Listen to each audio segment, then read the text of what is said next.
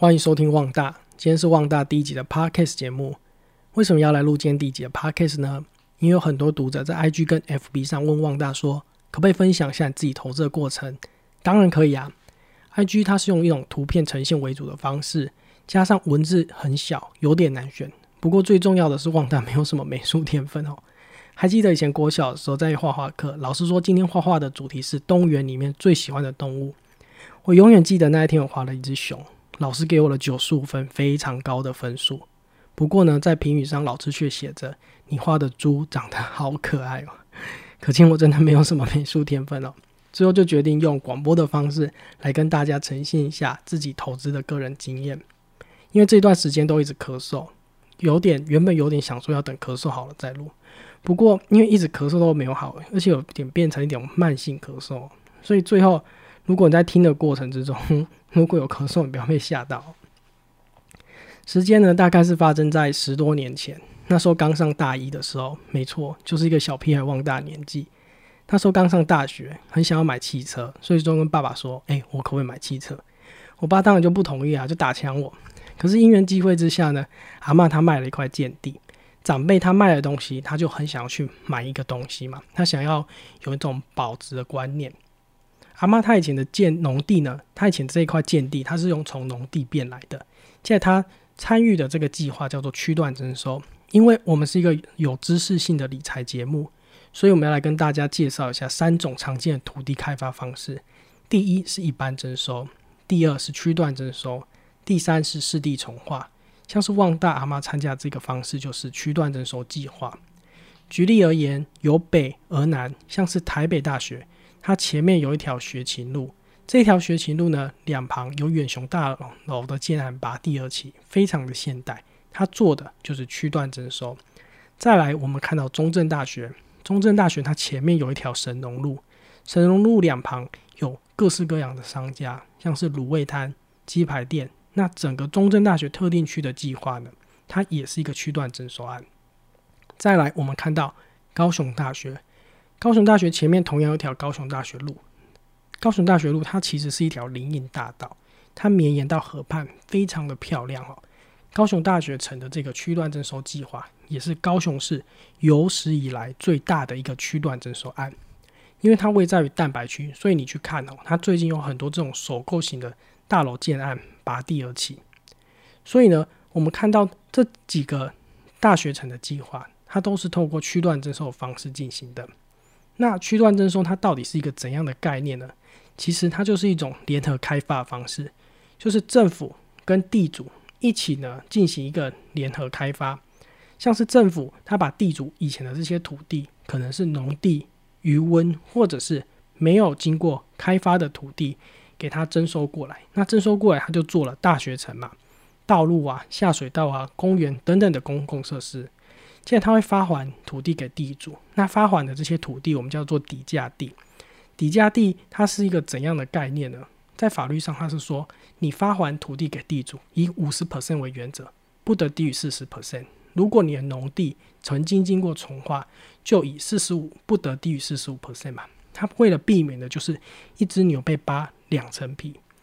所以举例，像是一个地主，他原本有一千平的农地，可是他拿回来可能大概就是拿四百多平的这个建地，虽然拿回来比较少，不过一个地区它经过开发之后，重大建设进来，商家进来，人口进来，那这个地区开发了，所以地价就因此而水涨船高了嘛。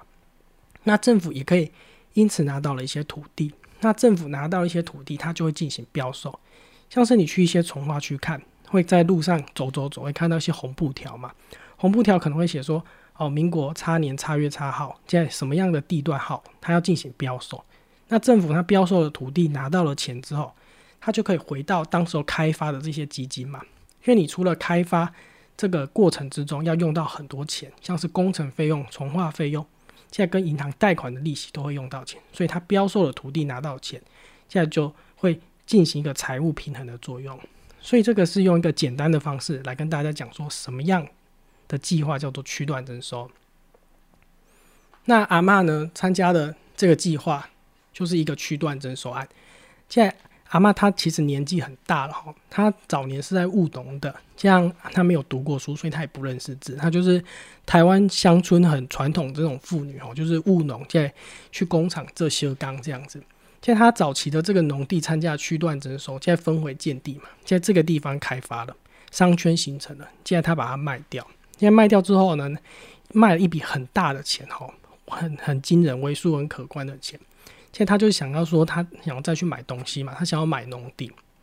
现在因为爸爸阿贝啊都要工作，就没有时间带他去看，所以他就找旺大带他去看。因为那时候刚上大一，闲闲没事做。现在，所以这告诉我们一件事情哦，什么事情？年轻的男性非常的容易成为工具人。没有啦，开玩笑的。所以我印象很深刻的是。像是阿妈她去看的时候，她不会像是一般你传统就去看房子找这种中介啊、永庆啊、新意，不是，她找的是中人。中人在台语说就是中郎，中郎它是一个怎样的概念呢？你刚我讲过蚂蚱，蚂蚱刮开是不是一关？一关蚂蚱十几粒，几十几粒，三十几粒拢有。所以中人他就像蚂蚱一样串起一个眼线圈一样，他就去找中人看嘛。在中人他的特色就是说，他可以知道一些。一般中介店头没有在卖的东西，因为众人他知道是，诶，他可能他邻居要卖，他邻居可能因为呃要买房子嘛，或者是说他个人可能哦经商失败，所以他想要卖掉他的农地。再来，中人还有另外一个特色，就是一般你去中介店头，你知道坊间所说的这种买二卖四嘛，就是买家两 percent 的服务费，卖家四 percent 服务费。可是中人呢，通常就是买一。卖一就是一 percent 的服务费，所以阿妈他就找了中人去看，那中人就带我们去看了嘛。我还记得那时候我们去了一个地区，中人就跟阿妈说：“哎，阿尚，你看，这一股产几分七阿狗，啊，这股产几分八吧。拐个弯，我们到旁边去看，他就说：阿尚，你看，这这股产几分高吧啦。啊，我们走走走，阿尚这股产哦，有够水，你看这路这大条，几分几千。”让我印象很深刻的是，其实这些农地它的坐向都差不多，其实它的农路、水路都差不多，只是有些路可能比较大，因为农路它是让这种产业道路嘛，就是让一般的农机具在走的，所以它通常都没有路名。不过呢，我就想说，哎，这些农地都在差不多的地方，现在状况都差不多，不过为什么价差都那么大？你看，从七百多到九百都有。每分嘛，所以它价差竟然就有了一两百万以上，所以这个价差的火种就在我心中种下了。最后呢，星星之火然后燎原。阿妈最后他有买了一块农地，现在他也叫我爸买一块，因为我爸很听话，所以他就也是有买。所以我就跟我爸说：“哎，爸，我帮你把它加价卖。”我就每天跟他撸这件事情，一直撸，一直撸，一直撸。我爸就很烦啊，就跟我说：“你卖打钢底下烤，一滴烤，一滴烤，一滴烤，一滴靠工没北偷得。怎样的人会靠工没被偷得？一八点档里面了不要干败家子。二我叫我说，亏公司的，根本没有像旺大这种一个大姨，整天在撸爸爸说要不要卖土地，要帮他加价卖。所以我爸当然就不同意啊。”可是他不同意这这件事情，依然没有动摇我要加价卖的决心。哈，接下来你要知道，你要去做一个买卖，没有那么简单。加上我那时候年纪很小，我就说我要充实自己，我要对自己负责任。所以大一的时候，一般哦，你可能选的这个学分都很少，八学分、十学分差不多吧，都去夜游、夜唱、夜中。可是旺大不一样，旺大选了三十几个学分，就决定说我要充实自己，要夜读。图书馆大概都是开到九点十点，可是呢，自修室一路往下开嘛，有可能开到凌晨，就像南南下的火车这样一路的开下去。我就决定了我要充实自己，所以那时候选了很多课，像是民法的课，因为你签这个民事契约，你要懂嘛，懂说民法在说什么嘛。像是你知道履约保证跟价金信托是不一样的嘛？很多人都知道说我们要买卖的时候要做履约保证。不过，像是之前台北有发生一个沈代书案，他就带着他的客户啊，就跟别人串通了，现在到银行哦，都大家都做好坐下来啊，现在大家都想说我们在银行里面，银行不会骗我们。不过他签的这个契约却是价金信托，所以这也是题外话，跟大家注意说，你以后要买卖不动产的时候，你要做旅保，你要看清楚它到底是履约保证还是价金信托，其实它里面的内容是不一样的。所以旺大那一段时间就充实自己，好民事民法弄懂。这样你在销售的过程之中，诶，是不是要懂一些行销学？所以就修了非常多的课程，现在好好的充实自己。那充实自己之后，是不是也要了解那个地方行情？因为那个时候没有实价登录嘛，所以它有很大的这种资讯的不对称跟落差的状况。所以那时候我就决定我要调查行情。今天你是一个卖家，你想要知道那一个地方。那一个地方它的行情是多少？那你就假装自己去是一个买家嘛，到中介店头去探访行情。我还记得那是一个艳阳高照中午，我左手提着鸡腿便当，右手提着红茶，我准备要回家了。那旁边是有巢式房屋，绿色扛棒的，我就鼓起勇气走了进去。大意，我跟店长说我要买农地，我被被惨了。店长很惊讶，两两个眼睛注视着我。他脸上那一团肥肉整个垮下来，他一定心想：靠北这哪里来乱的？但不过呢，他还是很有礼貌的哦，就请我坐下。现在拿起客户资料表跟 DM 请我填哦，我就说你叫什么名字啊？电话几号啊？像你要买怎样的标的物啊？现在跟我说你你贝贝惨哦，你大学生哦，我我就跟他搪塞说没啦，我们把贝贝啊，他在隔壁住上了，我就跟他这样搪塞。现在。一样，就是店长还是很客气的跟我做介绍哦。我永远记得他问我说：“哎，先生，你要喝红茶还是咖啡？”我跟他说我要喝红茶。我永远记得那个红茶的滋味，并不是那个红茶的甜味有多么的甜，而是一种手心冒汗、紧张的味道，一辈子难忘。你要想，我那时候才大一，现在我就很匆匆的把这件事情结束了。可是最后呢，我还是把我们家附近那五间店头都如法炮制做了一遍，就调查完行情，这样印了厚厚一叠资料，跟我爸说：“哎，那个哪个地方行情是多少？哪个地方行情是多少？”我爸依然还是打枪我，还是说：“你卖打钢底花灰，底价考，你的喝啊去佚佗的喝啊嘛，打钢靠工没被偷的。”不过依然没有。没有浇熄我心中那一股熊熊想要卖它的念的那个念头哦。你要知道，你要去卖一个东西的时候，它其实有很多的一个方法在里面。像是那时候阿妈就跟我说，Gober 很厉害，Gober 就是阿公的妹妹。Gober 他也没有念什么书，他好像国小大概三年级、四年级毕业而已。因为以前长辈那个年代，就是那个社会，大家普遍没有像现在那么高学历嘛。不过 g o b 很厉害的是，他在火车站附近有两间店面，他在大学城附近有两间房子，把它打通，租给学生。他最厉害的事迹是，他曾经买了一块建地，现在隔年翻倍把它卖掉，卖掉那一笔钱，他又去拿去买一间很大的店面，现在做干岗这样子，哇，非常厉害，根本是房地产界的欧巴桑。现在我就请阿妈带我去找 g o b 所以有一段时间我就跟着 g o b 到处走，因为国本又兼做中人嘛，所以就很多中人阿伯阿上，我就跟着这些欧基上、我妈上一个小屁孩，整天到处跟他们这样跑，这样学习。所以有了课堂上的经验，又有这些实际上的的长辈的协助，就开始慢慢的了解。接下来，行销学大师这个彼得杜拉克有说，你要去做一个行销的时候，你必须要创新跟创意啊。因为那个时候的网络销售还没有很发达嘛，不像你现在，呃，有实价登录，有五九一，有乐屋网，你要做什么事情就拿起滑鼠键盘，咔咔咔咔咔咔咔咔咔咔就做出来。可是那个时候没有嘛，我就想到说一个商誉的概念，像是 Seven、全家、莱尔富，它是它它大概能够接触到的就是你巷口卖面的阿上嘛，准备要去倒垃圾的阿贝，或者是邻居的小姐姐，就大概是这些人。现在商品圈比较大的，像是呃家乐福啊，或者是大圆百这种，它接触到的范围就会比较大，像是中正区啊、信义区，所以我就想说，那我是要把我的商誉扩大，我才能接触到更多客人，所以我那时候就就做了这个网络销售。他那时候也没有那么多人做，现在一做了之后，感觉效果还不错，接触到的客户其实呃范围比较广。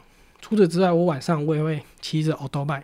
在这样到处窜，在贴电线杆。不过这个效果我觉得蛮差的，因为你贴了之后就会环保都会把它撕掉嘛。所以这样陆陆续续也也也带看了很很多组哦。现在因为行销学上有说，你这个在销售的过程，你这个 SOP 你要经过设计的哦，所以你要有一个 SOP。所以你一般找这个中介去看土地的时候，他可能就站在田边跟你说，哦，这个土地呃使用分区是什么？好，注意做注三注释。接下来他大概多少钱？这样很快草草结束，就去看下一块。可是我想说这样不行，我一定要个 SOP，让客户真实的感受到它的价值。我还记得那个是一天的中午，有个阿北打电话给我说，一被跨惨，叫我就跟他一起去看。那天阿北就开呀开呀开，开着他黑色的轰打，就摇下车窗说：“阿力旺先生哈，我讲对啊，哎呦，那你叫笑脸呐！”我就跟他搪塞说：“无啦，我们爸无用啦，我道理来看。”阿北，我刚才会当坐你副驾，咖喱这会来看。阿北讲好啊好啊，所以阿北就开着他的轰打，就开往那个农地的过程。我就开始跟阿北介绍，阿北你看。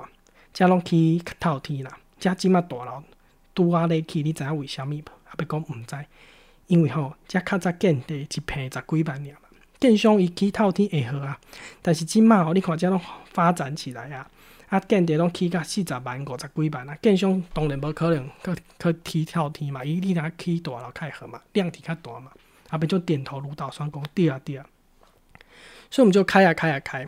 就开到那个现实交界处，我就跟阿北讲，我们要进到现实交界处啊，叫卡扎有强为鬼，叫卡早无强为鬼，我们来看惨的嘛。所以一路的过程之中，我就跟阿北铺陈这个整个蓝图的过程。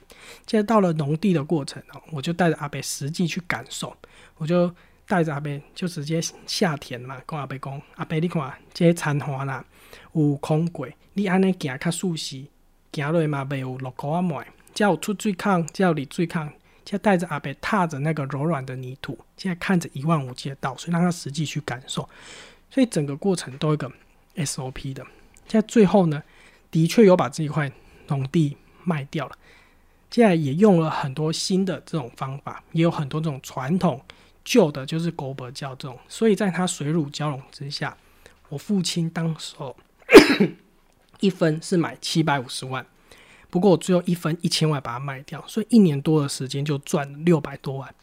这件事情对于大一的我来说，那时候准备升大二，就觉得很 shock，很惊讶。所以他也改变了我对金钱的一个价值观，就说哦，原来金融市场它是一个这么有趣的一个市场哦。最后呢？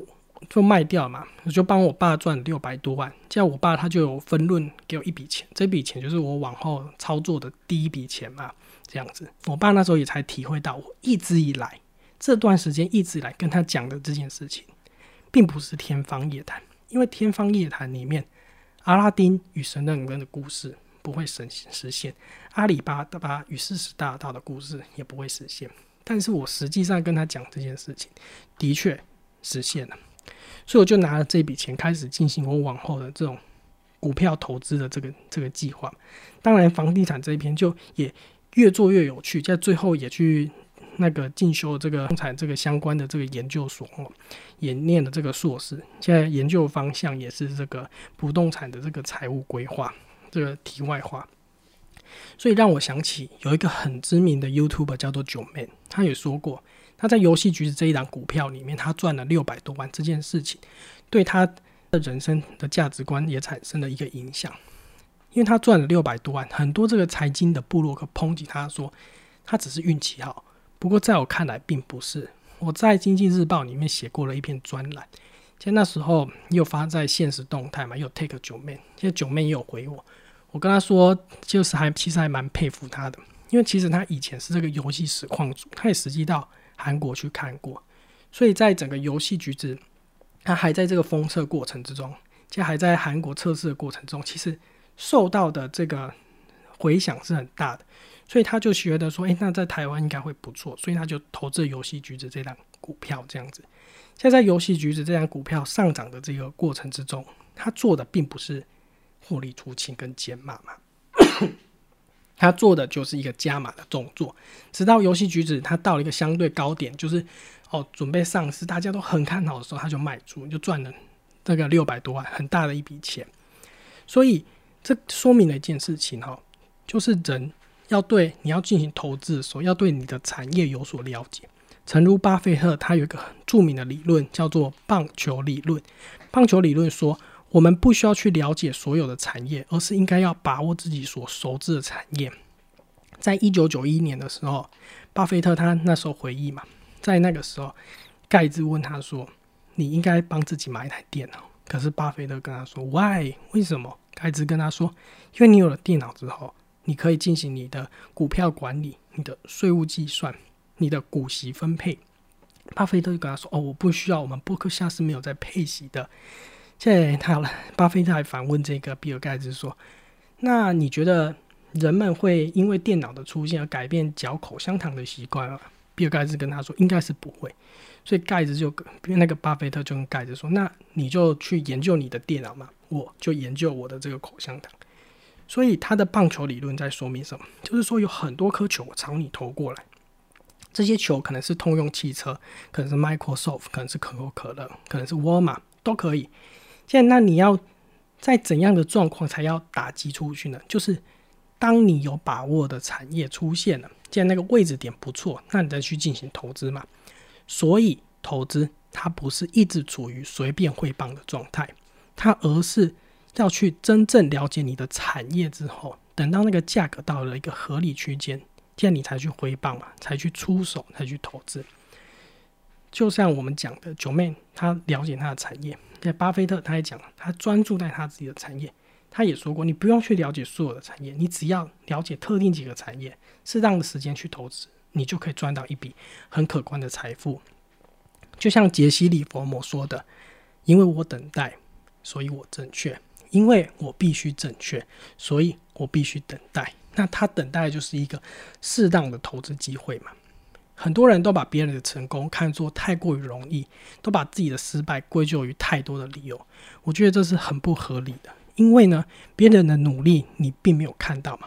有些人很恐怖，他有资源，他长得可能很帅、很漂亮，又有一些钱，这可是更恐怖的是，他又比别人更努力。只有比别人更努力，才能看起来毫不费力。